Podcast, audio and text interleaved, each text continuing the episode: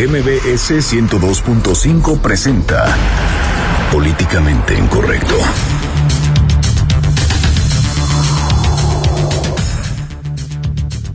Ellos se entendería que también nuestra manera de pensar. De no hacerlo se corre el riesgo de quedarse en el rezago. El anuncio del presidente Enrique Peña Nieto sobre la regulación de la marihuana medicinal y la de elevar la dosis legal de portación ya no podía ni debe postergarse. La cannabis está presente en nuestra sociedad. Sin embargo, tal parece que da miedo ser el impulsor de una iniciativa tan abierta y vanguardista como la presentada por un conservador como Roberto Gil. Ya lo dijo en su momento Thomas Jefferson, el mayor favor que puede hacerse a cualquier país es añadir una planta útil a su cultura. De nueva cuenta, los que se encargan de cuidar y velar por nuestra seguridad e integridad se ven involucrados en un ilícito. Se trata de dos agentes de la PGR que utilizaban un mandamiento judicial vencido para extorsionar a mujeres extranjeras. Octavio García sigue de cerca el caso ocurrido en la colonia Nápoles. En Twitter con el hashtag políticamente incorrecto y en mi cuenta personal, arroba Juanma Pregunta, estaremos al pendiente de todos sus comentarios. Y en estos momentos lanzamos la pregunta de esta noche. ¿En qué fuerza de seguridad confía más? Y en Me Dueles México de Fernando Canec nos presenta el spot México te acoge. Bienvenidos, esto es Políticamente Incorrecto.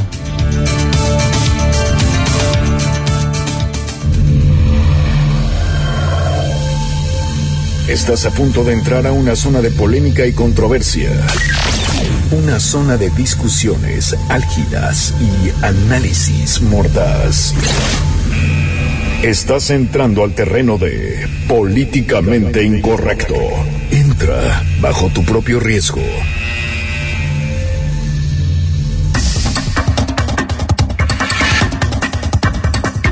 9 con 3 minutos. Muchísimas gracias por acompañarnos en este su programa Políticamente Incorrecto, la mesa de análisis de noticias MBS. Hoy jueves 21 de abril le doy la más cordial bienvenida, Irving Pineda. ¿Cómo estás, mi querido Juanma, mi querida Ana? Llegamos al jueves y llegamos ya con iniciativa marihuana, pero ojo, ¿eh? Nada de estar comprando y nada de que ya vamos a tener un barcito para consumir marihuana. nada de eso una iniciativa que ya estaremos analizando, pero por lo menos ya hay una iniciativa verde que está en el Senado de la República y seguramente hay más de un legislador ya se puso verde y bueno, pues vamos a, también a contar las historias de los federales, ¿no? Los de siempre. No se puede confiar en ellos. Qué historia tan trágica. Mm, adelante le estaremos contando pues lo que aconteció. Ana Ramírez, muy buenas noches. Buenas noches, Juanma, Irving, a todos los que nos están escuchando. Pues a mí no se me hace tan tan motivante esta esta historia de la marihuana, pero bueno, vamos a ver qué pasa. Y en el segundo tema, ¿en qué fuerza de seguridad confía más? Yo creo que hicimos más la pregunta, debería ser en cuál desconfía menos, ¿no? Híjole, es que sí, sí está grave el asunto. ¿no? Y ahorita con todos los policías en redes sociales, el que se toma fotos con edecanes, el que la que muestra sus pechos, la que se toma la selfie con las con los artistas y los deja libre, pues ya hay una infinidad de policías que pues pareciera que prefieren hacer otras cosas que su chamba, ¿no? Sí, y nadie les dice nada, ¿eh? Ojo, nadie sale a aclararnos qué es lo que pasa con estos policías que pues andan muy, andan como muy en su onda y no en la que deben, ¿no? ¿no? en la que deben. pues vamos a adentrarnos en el tema del día de hoy, pues nuevamente la marihuana.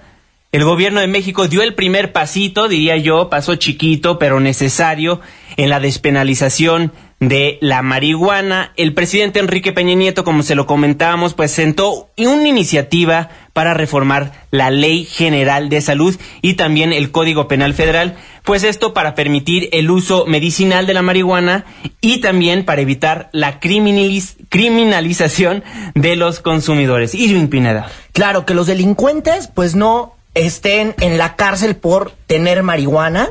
Entonces, parte de la iniciativa que ya fue presentada esta mañana por el presidente Enrique Peña Nieto, ahora la gente va a poder consumir pues 28 gramos, es decir, con esta iniciativa puede tener en su bolsa así de marihuana, esta nueva cantidad que antes el presidente Felipe Calderón lo había fijado en En 5, cinco, ha cambiado ahora a 28 y sobre todo el tema de la marihuana medicinal, es decir, que se puedan importar los medicamentos y que se pueda estudiar el origen de la hierba. Importantísimo lo que ocurrió esta mañana. Sí, caray, ¿cómo lo ves? De 5 a 28 gramos, Ana Ramírez. Yo sé que... A mí se me sigue haciendo trágica la noticia. No, ya, realmente, eh, hablando de, de la cuestión de los 28 gramos, también ya había salido eh, el día de hoy el gobernador de Jalisco a tuitear que, bueno, él ya había dado instrucciones para que se empiece a ver qué casos han, bueno, qué casos, qué personas han sido procesados por tener más de, entre los 5 y los 28 gramos, como para dejarlo salir.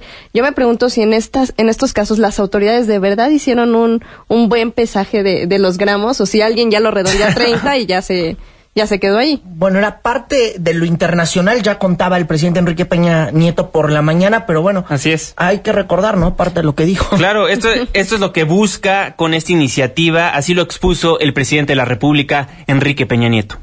Así, con esta propuesta de reforma, damos pasos firmes hacia un nuevo paradigma que concibe a las drogas desde un enfoque de prevención, salud y derechos humanos. La iniciativa que se plantea vendrá acompañada de un renovado esfuerzo institucional en favor de la prevención de adicciones, especialmente dirigida a la protección de nuestra niñez y de nuestra juventud. Las palabras del Ejecutivo Federal. Oye, también tuvo un buen orador, Claro, que fue el papá de esta niña. de, la niña Grace. que ella sí, le- la Suprema Corte de Justicia de la Nación le había concedido un amparo para que pudieran, eh, pues, comprarle un, un medicamento derivado del aceite de marihuana. Así es. Y entonces, el discurso del papá, motivador, ¿no? Motivador Emotivo, ese 100%. discurso que dio, eh, escuchándolo, no tuve la oportunidad de estar ahí, pero viéndolo en la televisión abierta. Importante lo que dice, en verdad es necesario, más allá de todas estas luchas que tienen, es necesario que esto se aplique por la salud de algunos. Claro, ya nos los contaba aquí en vivo para políticamente incorrecto el papá de Grace nos decía que que es extremadamente necesario, no, no únicamente para la enfermedad que tiene su hija, nos contaba que para gente que padece cáncer, para motivar a la gente a comer, pues de ciertas maneras ayuda a muchísimas personas que sufren de alguna enfermedad. Sí, por supuesto. Y estamos viendo que esto también va a ampliar y va a beneficiar a todas esas personas, porque se van a hacer incluso más estudios. No simplemente se, se va a ampliar esta oportunidad, sino de verdad se va a profundizar científicamente en los beneficios para este tipo de, de personas que realmente no tienen otras opciones o ver qué tan adecuado es este medicamento, bueno, este tipo de medicamentos para, para los problemas que tienen para para todas es que es muy complicado cuando se hablan de los de, de los síntomas el papá hablaba de todas las cosas que sufría su hija y de verdad es es muy conmovedor tú piensas Claro. cómo cómo es que hay personas que no tienen accesos acceso a un tipo de medicamentos que de verdad puedan paliar todo el sufrimiento que tienen. Me parece muy importante este avance, sí, pero insisto otra vez regresando, esto de los 28 gramos y el nuevo paradigma, yo tengo mis reservas. Fue mucho para ti entonces. Este paradigma sí. Pero son los estándares internacionales, ¿no? Sí, sí, O sea, son, es estándar internacional, decía. sí, Ese exactamente. Era el estándar internacional es. revisando ya después. Digo, más allá de los discursos y que siempre todo es bonito a la hora de presentar todo. Y también hay que decirlo, lo importante es que se modifica el artículo 195 del Código Penal Federal, es lo Así que se es. estaría modificando y, a- y aunado a ello la Ley General de Salud, que ya, que ya lo habíamos adelantado el lunes pasado y sí quedó con estos mismos ajustes. Y también el presidente Enrique Peña Nieto, eh, pues habló de que se debe de reformar estas leyes, ¿no? Así es, de los alcances que van a tener estas leyes. Ah, Escuchemos cómo lo dijo esta mañana el presidente Enrique Peña Nieto. Con esta iniciativa buscamos evitar dos clases de injusticias. Por un lado, la que padecen niñas, niños y pacientes como Grace, que sufren algún tipo de epilepsia u otros padecimientos y que no podían tener acceso a productos terapéuticos eficaces elaborados con marihuana. Y por el otro lado, la injusticia que padecen miles de personas, especialmente mujeres, muchas de ellas madres de familia, a las que se les ha, criminalizado por consumir marihuana. Pues con esto las personas que están en la cárcel, pues se abre la posibilidad de que puedan salir y es decir, pues en lugar de estar en la cárcel y eh, poder llevar, pues no sé, unas terapias, Claro. era lo que comentaba fuera, fuera del aire, funcionarios del gobierno federal, es, y decían, es que es mejor una terapia que meterlos a la cárcel, porque en la cárcel salen las cosas peor. Claro, y lo decía Roberto Gil Sual cuando él presentó su iniciativa, decía, es que son miles las personas en la cárcel únicamente por la aportación de la marihuana, porque ellos ni la sembraron, ni la cultivaron, ellos únicamente tenían su aportación arriba de los 5 gramos, que es por por lo cual están en la cárcel. Como bien lo dice Sirvin, con esto, con esta iniciativa presentada, si de ser aprobada, pues quedarían libres todas las personas que están en proceso o ya en prisión por portar más de 5, este, menos de 5 gramos. No, disculpe, cinco. mayor a 5 gramos, menor a Claro. 28 gramos. Y fíjate que en los estudios que ha hecho el Senado de la República, el 58.7% de los delitos vinculados a estos asuntos están vinculados con marihuana. El 58.7% y también las mujeres, el 80% de las mujeres que están detenidas vinculadas a este tipo de delitos, el 80% es porque andaba cargando marihuana. Sí, es por eso. Entonces, a ver, tenemos un buen de mujeres que deberían de estar o en terapia O en o, algún otro. o- o en su familia o haciendo cosas diferentes Claro. que estar purgando una pena que además es muy caro y además está comprobado eh, que la gente que está en la cárcel, la verdad es que no, no te ayuda mucho, no te reforma y no te reinserta. No, y aparte gastamos muchísimo dinero en estas personas cuando realmente, digamos, no hicieron un crimen extremadamente grave, ¿no? Regresamos al punto, yo creo que es de lo que hablaba el presidente cuando toca el tema de, del enfoque de derechos humanos. O sea, empezar a ver eh, eh, a la persona como, como persona realmente las necesidades que tiene y sí, no criminalizar a la gente que realmente no está cometiendo un delito grave. A mí sí me parece este también importante rescatar este esta parte, no tanto porque sean mujeres o sean niños, este este tipo de enfoque de género no me Ajá. gusta, no me no me parece tan adecuado, pero sí creo que estar persiguiendo a la gente porque trae cinco, seis, siete, ocho, en vez de estar persiguiendo realmente a, a los delincuentes o al crimen organizado, me parece que estamos perdiendo un poco el enfoque y estamos dirigiendo nuestros recursos y nuestros esfuerzos hacia donde no debemos, hacia donde el problema realmente no está. Claro, y bien lo dijo el secretario de Salud en, en la misma conferencia de prensa, ¿no? Dijo que no se le va a quitar el renglón al combate contra las adicciones, algo que pues nos preocupaba a muchísimos. Escuchemos cómo lo dijo el secretario. Por supuesto que el gobierno de la República continuará cumpliendo con sus responsabilidades. La lucha contra los grupos criminales no se debilita y tampoco se afloja el combate contra las adicciones. Por el contrario, emprenderemos una campaña más intensa para prevenir el uso y el abuso de las sustancias adictivas. ¿Cómo ves al secretario de Salud, Irving Pineda?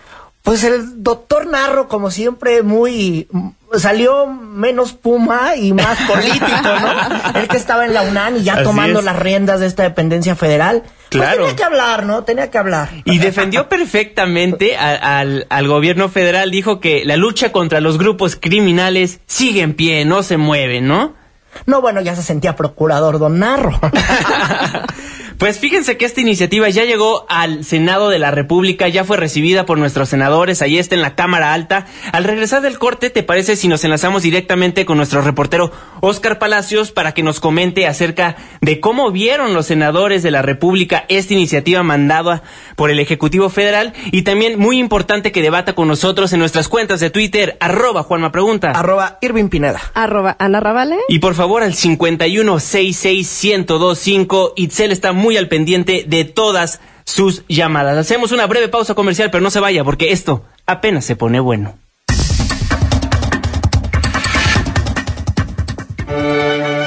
Vamos a echar una firma a la OCTE y regresamos a Políticamente Incorrecto. Síguenos en Twitter en arroba Juanma Pregunta. Regresamos. 9 con 18 minutos, muchísimas gracias por continuar en Políticamente Incorrecto, la mesa de análisis de noticias MBS. Pues ya como notaron, no está Fernando Canek. Ya me, ya me dijeron por Facebook. ¿Y Fernando dónde está? Por Facebook y por Twitter. De fiesta. Está de fiesta porque Fernando traduce obras del inglés al español y hoy tuvo la oportunidad de ir a un estreno de una de las obras que, que, que tuve el honor de traducir. Claro, de las más importantes que están en la cartelera en la Ciudad de México, protagonizada por Lubica Paleta. Entonces, es. buenísima la obra.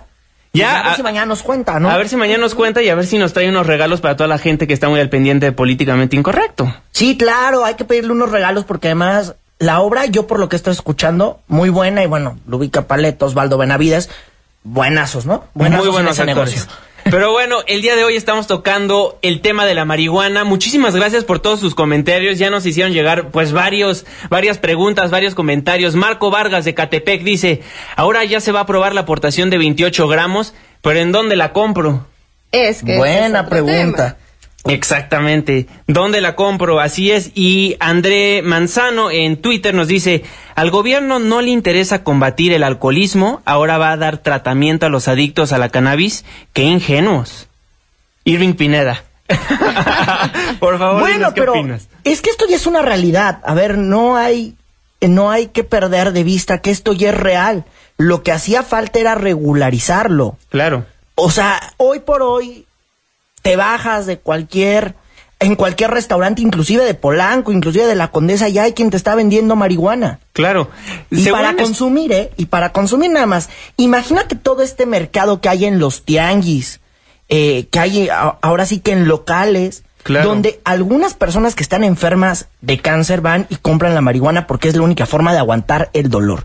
Esto ya está pasando. Si te vas a la zona serrana de Guerrero, la mayoría de las personas con todo y que es la tierra de la marihuana, mucha gente consume marihuana ahí para curarse. Es algo que está pasando y es algo que viene uh, desde hace muchísimos años. Claro, y un estudio que leí recientemente, la verdad no le voy a mentir y decirle la fuente, pero decían que tarda en la Ciudad de México menos de tres minutos conseguir marihuana. Claro, no y una nota que también eh, tenía el periódico El Universal hace cinco años que decían que los chavitos de 12 años podían consumir marihuana y era más fácil que comprar resistol. que comprar resistol, que era, es una de las cosas que se encargan para hacer las tareas, pero bueno, que evidentemente por todo, todo lo que contiene, pues Claro. la venta Pues, está prohibida y hay, bueno, como alguna forma difícil de conseguirlo. ¿no? Mariano de la Venustiano Carranza dice, ¿significa que ya puedo llevar un kilo de marihuana y sacarlo en paquetes de 28 gramos para venderlos a los conductores? Ah, ya Mariano quería 28, hacer negocio. No, Mariano, no. Ya le ve lucro aquí, Ya, ¿verdad? que ya, ya había visto el Recuerda que esto es todo, únicamente no. Medicina. medicinal y esto es bueno, sí se tiene que regular la parte pues de dónde consigo la marihuana, ¿no? Pero por lo pronto esta iniciativa ya se encuentra en el Senado de la República y nuestro reportero este Oscar Palacios nos tiene toda la información. Muy buenas noches, Oscar.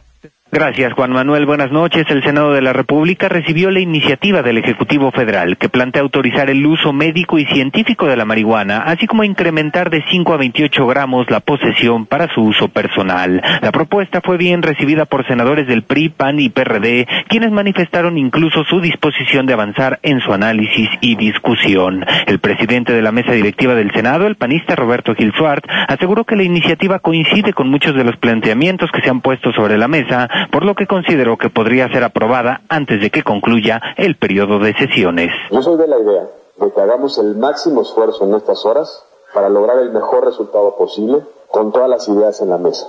Creo que la información con la que contamos es suficiente para empezar a tomar decisiones. En la discusión sobre usos medicinales ya estamos prácticamente listos para poder tomar decisiones de política pública. Ya estamos también listos para reconocer que el umbral de 5 gramos no es suficiente. En tanto, el coordinador de los senadores del PAN, Fernando Herrera Ávila, celebró que la iniciativa del Ejecutivo coincida con los planteamientos de Acción Nacional e incluso anticipó que podría ser aprobada también antes del 30 de abril. No, primero debo decir que nos da mucho gusto que el presidente Peña coincida con nuestro pronunciamiento sobre el uso medicinal terapéutico de la, de la medicina y desde luego también de no eh, criminalizar a los eh, consumidores. Dependerá del trabajo que hagan en las comisiones, el análisis, si es en estos términos, si solo traen estas dos características, creo que podemos proceder. De igual forma, el coordinador de los senadores del PRD, Miguel Barbosa, manifestó su posición a favor de la propuesta, la cual dijo representa un avance importante, a pesar de que no contiene los alcances de la resolución de la Suprema Corte de Justicia. Finalmente, el coordinador de los senadores del PRI, Emilio Gamboa Patrón, indicó que se trata de una iniciativa de vanguardia que contiene la posición que llevó el jefe del Ejecutivo a la ONU y que le valió el reconocimiento de este organismo internacional. Es el reporte, Juan Manuel. Buenas noches. Muy buenas noches, Oscar. Muchas gracias por tu reporte. Y ahora esta iniciativa deberá ser analizada por las Comisiones Unidas de Salud, que también está presidida por un panista. Así es. Y entonces ya le estarán dando pues el análisis rápido, ¿no? Por lo que dicen algunos senadores priistas, Ya, esto sí va a tener un análisis rápido y esto sí le van a meter pues un poquito eh, el acelerador, porque lo- luego se tardan ahí en el Senado, ya ves cómo son, no pueden sacar algunos temas que ya llevan en la congeladora, pero aquí al parecer sí hay esto que le llaman la famosa voluntad política. Y fíjate que Mario López de la delegación Iztapalapa me pregunta que quiénes son mis dealers. No tengo dealers, pero lo que sí te puedo contar, mi querido Mario, López, es que si tú sales un día en la noche a cualquier fiesta, a cualquier bar, restaurante, puedes ubicar que los franeleros, que algunos meseros en algunas discotecas son los que te ofrecen. Sí, Inclusive, sí se acercan, si tú estacionas claro. tu coche, los propios franeleros te acercan y te lo venden, inclusive eh, en más, en algunas estaciones también se hablaba, en algunas estaciones de, De los camiones RTP también Claro. en algún momento se dijo que ahí se llegó a vender. En el metro también. Ey, ey, Ah, bueno, y ahí- pero no, no hay que perder un poquito el enfoque. Estábamos hablando de la iniciativa tal como se como se presenta y en el discurso que se presenta se dice que es, es- se, se está yendo por la parte de no criminalizar a, a los portadores y a los usuarios hasta que carguen hasta 28 gramos. Sin embargo, nos estamos perdiendo un poquito porque no se trata tampoco de decir que no es algo malo que no pasa nada, porque también estamos hablando de que se va a hacer supuestamente una estrategia de prevención para que no se hagan más adictos a, las drogas. Entonces tampoco se, se trata de decir, bueno, hay que normalizar la situación, somos anticuados, esto ya pasaba en muchos países. No, no, no, no, no. Estamos otra vez, el enfoque de derechos humanos para que las personas no estén injustamente en la cárcel, ver que sí hay daños para los niños, sí hay daños para los jóvenes, y no decir, bueno, es que esto estaba pasando desde siempre, pues nada más hay que decirle que no está tan feo.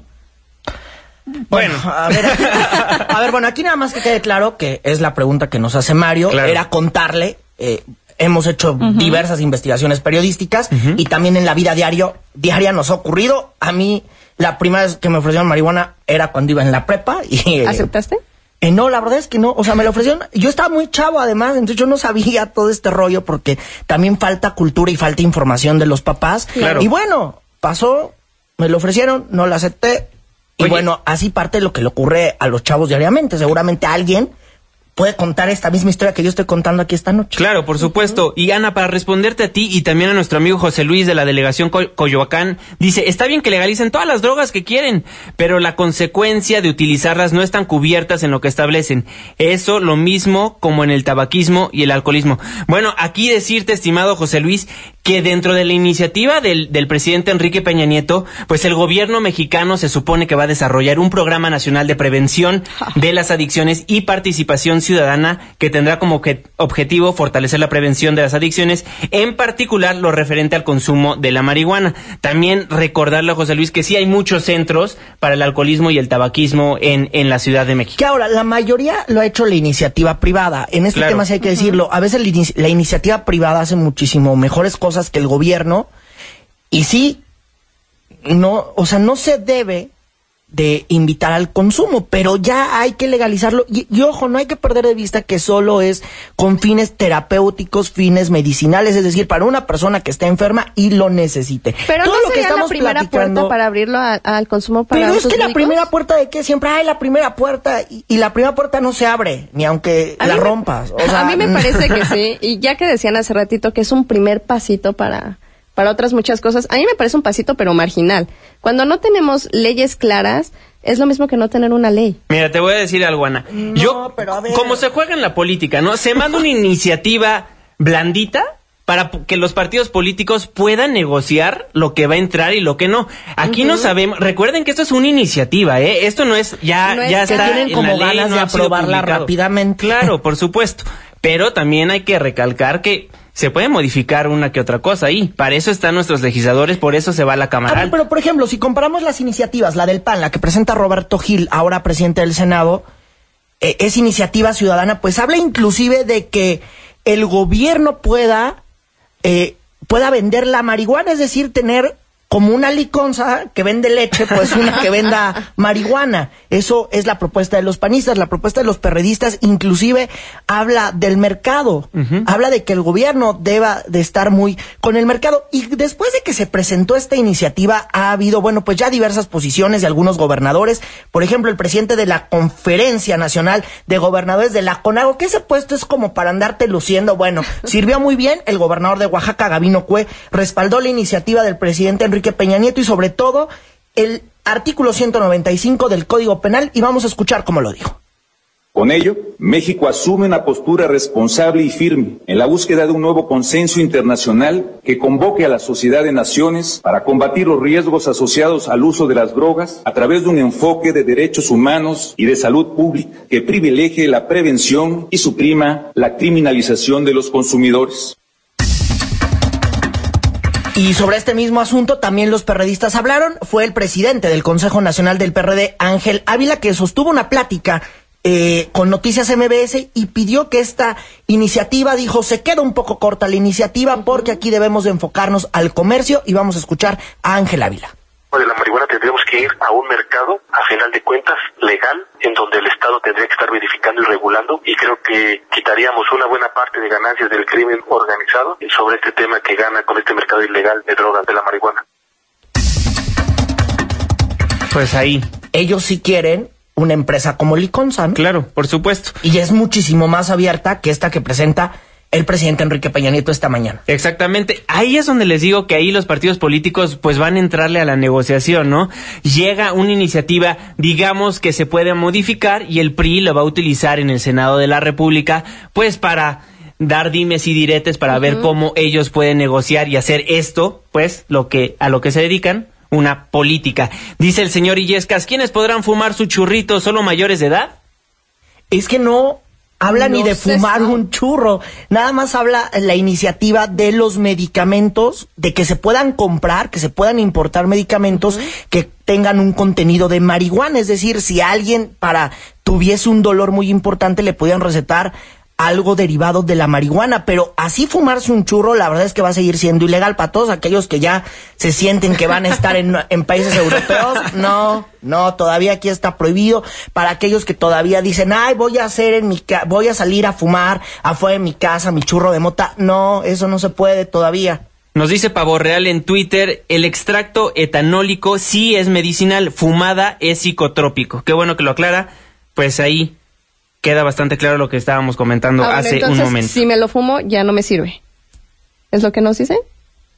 Pues aparentemente sí, pero o sea, el chiste de aquí es que pues es nada más hasta el momento la iniciativa medicinal, no con uso lúdico ni recreativo, ¿no? Entonces, también quien apoyó esto, y se me hace bastante interesante su opinión, es el rector de la máxima casa de estudios, el rector Enrique Graue, y que está muy a favor de la propuesta enviada por el presidente Enrique Peña Nieto. Escuchemos cómo lo dijo.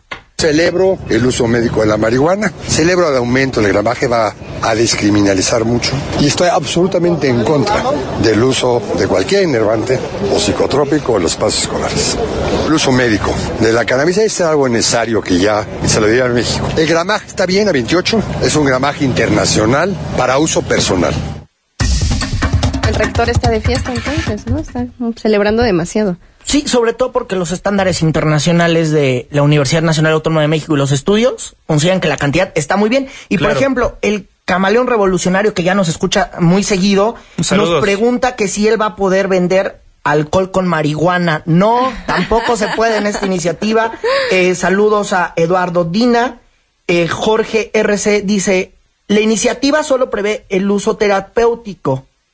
¿Y la adicción, que no es una enfermedad? Él nos pregunta, bueno, es parte de lo que se estará discutiendo eh, en el Senado y Claro. po- y, des- y posteriormente en la Cámara de Diputados. Y sí, solamente es el consumo de medicamentos. Claro. Nada más, ¿eh? Nada más. Sí está mocha, como dice Ángel Ávila, ¿no? Le falta. Pero bueno, vamos empezando en este tema, que es bien polémico. La verdad es que bien- es bien polémico. ¿Cuántos tweets, cuántas llamadas no tenemos? Claro. Imagínense todo el proceso político para llevar en la presentación de esta iniciativa que vimos Claro. esta mañana. La idea de una reforma debería ser regular la producción, la venta y el consumo y ya veremos qué es lo que le están modificando a lo que ahorita es una iniciativa presentada en el Senado de la República. Por favor, síganos escribiendo, márquenos al 5166125 y déjenos todos sus comentarios. Agradecemos muchísimo a todas las personas que nos escriben. Jorge nos dice, ok, pueden bajar los delitos por ansiedad de abstinencia, pero, absistencia, pero que sean más estrictos con los delitos bajo influjo.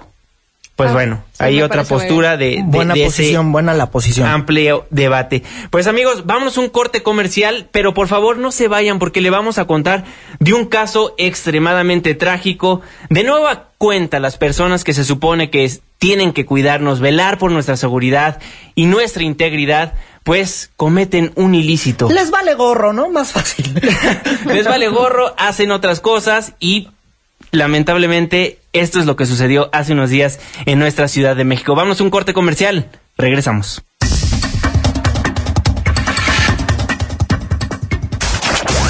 Apenas estamos caldeando los ánimos. No se vaya, continuamos en Políticamente Incorrecto.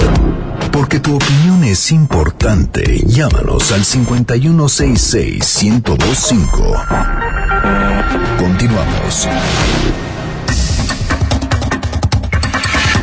9 con 37 minutos. Muchísimas gracias por seguir acompañándonos en este que es su programa políticamente incorrecto, la mesa de análisis, donde nos gusta mucho que usted participa con nosotros a través de nuestras cuentas de Twitter, arroba Juanma Pregunta. Arroba Ana Ravale. Arroba Irving Pineda. Pues ya les contábamos antes del corte un hecho trágico, algo lamentable que nuevamente sucede en nuestro país, en esta ciudad de México. Pues, ¿qué pasó, Irving Pineda? Pues resulta que nos estábamos enterando hace unos días que policías federales ministeriales pertenecientes a la Procuraduría General de la República, pues resulta que a estos señores se les ocurrió hacer un operativo allá en la colonia Nápoles de la delegación Benito Juárez, pero con oficios falsos para, no sabemos si intimidar, intentar violar, querer cobrarles moche a unas mujeres argentinas que aparentemente laboran en un table dance de la colonia Condesa. Sobre este asunto ha estado muy confuso desde el fin de semana sobre si estos policías eran en verdad policías, porque además utilizaron unos documentos, eh, así como un oficio de la- donde decía que la procuradora Areli Gómez, obviamente falsos. Apócrifos. Y- sí, falsos, totalmente falsos. Y esto ha ocasionado, bueno, diversas eh, preocupaciones, porque no es la primera vez que policías federales hacen algo, ¿no? Hay una banda que se está dedicando a asaltar casas, ahora resulta esto importante, que inclusive se ha, eh, pues se ha convertido en portada de periódicos. Claro, el, el periódico La Razón lo tuvo en primera plana, escribió una excelente crónica, una nota de color fantástica, Carlos Jiménez, a quien ya tenemos en la línea telefónica para que nos cuente a profundidad qué es lo que pasó. Carlos, muy buenas noches, ¿cómo estás? Hola, ¿qué tal? Juan Irving Cana, los saludo con mucho gusto, al igual que la auditorio. Es una historia que sí, como comentan ustedes, ya tenemos siguiéndola algunos días y que comenzó desde la tarde del lunes. Se descubrió cerca de las 10 de la noche, aunque comenzó la tarde del lunes, a las 10 de la noche agentes de la Policía Capitalina llegan a un departamento allí en la colonia Nápoles, porque vecinos les reportaban que tenían algunas mujeres ahí privadas de la libertad. Cuando llegan los agentes se dan cuenta que falsos agentes de la Procuraduría General de la República y dos agentes que sí estaban adscritos a la PCR tenían ahí cautivas a 11 mujeres, son 11 mujeres extranjeras, estamos hablando de jóvenes venezolanas, colombianas y argentinas que vivían ahí y que estos agentes, como lo comentaba Eric, llegaron con un oficio, decían ellos que era un oficio de la Fiscalía para Trata de Personas, según ellos decían que era un oficio de un operativo que llamaron el operativo Sigilo, un, un falso operativo que inventaron, y con eso asustaron a las jóvenes para decirles que las estaban investigando por trata de personas, las tuvieron cautivas ahí desde las 2 de la tarde hasta las 10 de la noche, les pidieron un millón de pesos entre todas, les dijeron tienen que juntar ese dinero, si quieren que no las encarcelamos, si quieren que no las enviemos a la zona de migración para deportarlas. Las jóvenes, bueno, pues pidieron ayuda de alguna forma, la lograron mandar un mensaje y gracias a esto es que los agentes capitalinos pudieron, pudieron rescatarlas. Carlos, dos puntos importantes. Fueron policías capitalinos los que encabezan este rescate. Eh, ¿Cuál es el llamado de emergencia que tenían? Sí, son policías capitalinos los que llegan hasta este lugar y esto pasa después de que los vecinos se dan cuenta que precisamente habían pasado ya muchas horas y las jóvenes incluso cuentan, los vecinos ya estaban llorando y es que si el día de hoy podemos verlo en nuestra portada de La Razón, los hombres tenían a estas jóvenes amarradas, tenemos fotografías de cómo las encontraron las autoridades, estaban tiradas en el piso, amarradas con lo que eran las cortinas de la casa, estos agentes federales rasgaron las cortinas, hicieron retazos de y con eso las amarraron de pies y manos y las tuvieron ahí amarradas en el piso.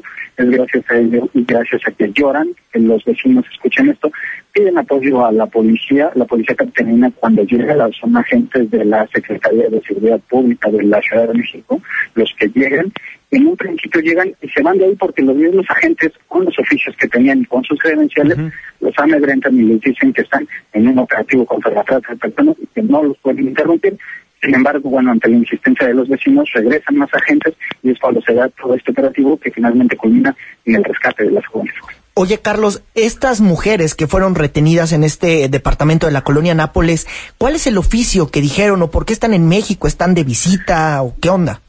Fíjate que lo que eh, argumentaban los mismos hombres que las investigaban que ellas era, es, que ellas eran tratantes de personas o también en el oficio que les llevan dicen que eran bailarinas de table dance. Lo que ellas dicen es que llegaron apenas a trabajar hace ah, perdón, eran como turistas, incluso sus visas son de turista, llegaron apenas hace 15 días. Y sí dicen que venían a ver si podían encontrar trabajo, pero hasta el momento no están trabajando. De hecho, las autoridades capitalinas y las autoridades de la PGR que las revisaron encontraron que sus papeles están al corriente, que no están trabajando, que no tienen ninguna actividad para poder estar reportando como trabajadoras, por lo mismo sus visas, que son turistas, están totalmente estacionadas. Carlos, finalmente, eh, nos marca Juan Francisco de la colonia Nápoles y dice que las mujeres eran venezolanas por la información que se difundió en esta colonia. ¿También había venezolanas ahí? Sí, había, son, estamos hablando de jóvenes venezolanas, jóvenes argentinas, se habla también de una joven uruguaya y se habla también de jóvenes colombianas. Es algo que, hay que resaltar. Se ha hablado de entre 11 jóvenes y 15 jóvenes. En total los hombres tenían secuestradas través de su libertad a 11 jóvenes, pues eran 11 las que tenían. En el momento que las rescata la policía son 11, sin embargo, más tarde, ya que estaba ya haciendo, ya había terminado este rescate, llegan al departamento otras cuatro, otras cuatro extranjeras, y es cuando suman las 15. Las 15 en este momento están en un hotel de eh, Avenida Revolución. La Procuraduría de Justicia de la Ciudad de México las tiene ahí en este momento, las está cuidando, las está resguardando, les está ofreciendo apoyo psicológico como víctima, precisamente por lo que pasaron ese lunes. De acuerdo, pues Carlos, muchísimas gracias por esta crónica y por toda la información. Seguimos muy al pendiente. Muchísimas gracias, Carlos Jiménez. Pues, un fuerte abrazo y un saludo a la auditorio. Un fuerte abrazo, Carlos. Pues ahí. Una vez más, federales, federales que retienen, porque aunque estas niñas hayan cometido un delito, pues no las tienen por qué retener así. Así como policías federales no tienen que meterse a robar casas. Hoy por hoy, la Comisión Nacional de Seguridad no nos ha dicho si sus policías federales tienen doble empleo y se dedican a estar robando casas. Y hoy por hoy, bueno, pues no se ha, no se ha fijado una posición más que la que ha buscado eh, Octavio García, ¿no? Así es, Octavio se dirigió a, a, la PGR y fue a platicar con César Alejandro Chávez Flores, quien es visitador general de la PGR, pues acerca de los elementos de la PGR que fueron detenidos utilizando, pues como bien nos lo acaban de comentar, un mandamiento judicial vencido para extorsionar a estas mujeres. Octavio, muy buenas noches, adelante con toda tu información. Es correcto, Juan Manuel, muy buenas noches, un gusto saludarte a ti y a los amigos de Políticamente Incorrecto. Fíjate que se trata de los dos elementos de la Policía Federal Ministerial de la Procuraduría General de la República, la PGR, que fueron detenidos el lunes pasado en la colonia Nápoles de la delegación Benito Juárez, donde fueron liberadas además 15 mujeres extranjeras secuestradas quienes utilizaron un mandamiento judicial que ya habían cumplido desde hace cuatro semanas para exigirles a estas mujeres un millón de pesos a fin de no denunciarlas ante las autoridades migratorias. Así lo explicó el visitador de la PGR, César Alejandro Chávez Flores. Sí, los elementos de la Policía Federal Ministerial efectivamente tenían un mandamiento para investigar eh, hechos relacionados con delitos de trata. No obstante, ese mandamiento ya había sido satisfecho, es decir, ya estaba cumplimentado con varias semanas de anticipación, de forma tal que eh, con los elementos de los cuales disponemos hasta, hasta este momento, eh, hemos estimado preliminarmente que ese, eh, eh, ese argumento difícilmente sería útil para deslindar de responsabilidad a los elementos de la Policía Federal Ministerial y para justificar su presencia en el domicilio en el cual fueron encontradas las víctimas. En entrevista, el funcionario de la PGR señaló que la forma de operar de estos malos servidores públicos, junto con los otros dos civiles detenidos, era intimidar a las mujeres con entregarlas al Instituto Nacional de Migración si no les daban el dinero. El asunto, dijo, ya está en investigación y estamos operando bajo un nuevo sistema procesal acusatorio, de forma tal que realizamos entrevistas y tenemos a las 15 mujeres en un hotel, el cual no quiso revelar su nombre y ubicación, pero en calidad de testigos. Ellas, dijo, denunciaron que los civiles las privaron de la libertad y que les pidieron un millón de pesos para no ser puestas a disposición de las autoridades migratorias. Pareciera, dijo, que las mujeres estaban en cautiverio, pero su situación migratoria era de turistas, aclaró Chávez Flores. De acuerdo con el parte de la Secretaría de Seguridad Pública Capitalina, se encuentran en la planta baja, pero fuera del edificio, dos elementos de la Policía Federal Ministerial que hacen del conocimiento que están en investigación de un asunto de trata de personas.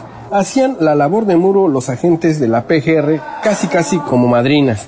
Y es que la policía capitalina recibió una llamada de auxilio en la que se advertía que en un departamento de un edificio ubicado en la calle de Indiana, esquina con Texas, Colonia Nápoles, unas mujeres pedían auxilio. Al llegar al lugar, los uniformados entrevistaron con Manuel Villafuerte Frago, quien se identificó como elemento de la PGR y que se encontraba, dijo, en ese sitio por un asunto de trata de personas. Mientras se encontraban al interior del edificio, tres mujeres de nacionalidad argentina salieron de otro departamento denunciando a los uniformados que un día antes habían sido privadas de su libertad por varios sujetos que les exigían dinero para dejarlas en libertad. En el quinto piso del edificio, los elementos de la policía capitalina encontraron a ocho mujeres más de nacionalidad venezolana que también dijeron haber sido secuestradas. En otra habitación fueron encontradas cuatro mujeres más que gritaron pidiendo auxilio. Al ingresar los policías, las encontraron maniatadas. Los otros detenidos son Antonio Javier Rivera Narváez, Misael Rojas Vargas y Manuel Carmona. Este último se identificó como chofer de los otros detenidos que además portaban un arma de fuego. Es la historia y la información, Juan Manuel. Muy buenas noches, un gusto saludarte. Muy buenas noches, Octavio. Muchas gracias por la información. Ahí las dos posiciones. El operativo de la Policía Capitalina que nos contaba Carlos Jiménez y la posición de la Procuraduría General de la República. Hasta el momento, la única confirmación que tenemos es que estos señores llegaron con un, una orden falsa para cometer sus fechorías. Y hasta el momento la pregunta queda en el aire, ¿qué es lo que van a hacer?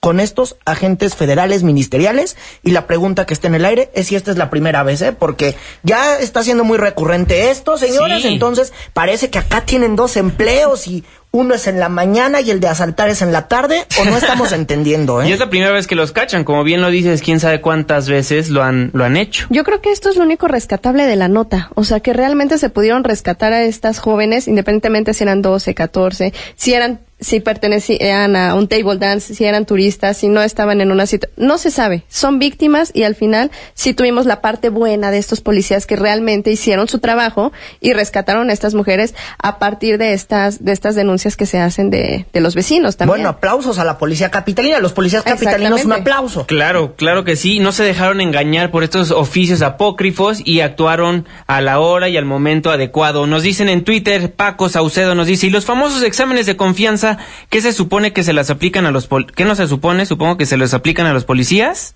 Pues sí, ahí un interrogante bastante abierta, pues digo, ¿qué está pasando con estos exámenes de confianza que no agarraron o atraparon a estas personas de la PGR? También nos escriben, eh, Eduardo, no confío en ningún cuerpo policíaco y menos militar. Son delincuentes con placas. Solo confío en las autodefensas. Uy.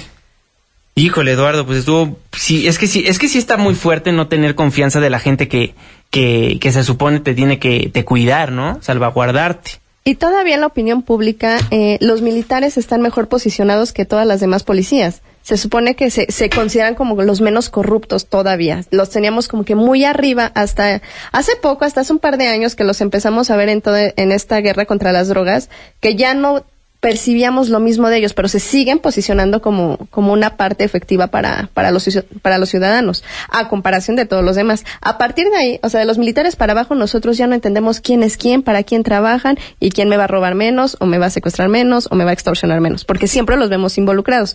Salvo sus honradas excepciones, que un saludo a todos los policías honestos que sí se dedican a hacer su trabajo. Claro, lo dice Marco Vargas muy bien. Eh, a los pobres policías siempre les va mal, que si hacen las cosas bien, que si torturan, ellos siempre están desamparados. Bueno, en algunas cuestiones, pero aquí en este caso en lo particular sí abusaron. Exactamente. Sí se pasaron de listos, ¿eh? Oigan, nos tenemos que ir rápidamente a un corte comercial, pero no se vayan porque a pesar de que Fernando Canek no está aquí, nos va a presentar una sección de que se llama Me dueles México y hoy nos presenta el spot México te acoge. Una pausa. Regresamos. Ándale.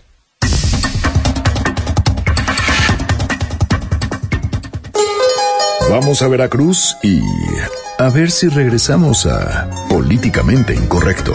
Pórtense bien. Todos sabemos quiénes andan en malos pasos.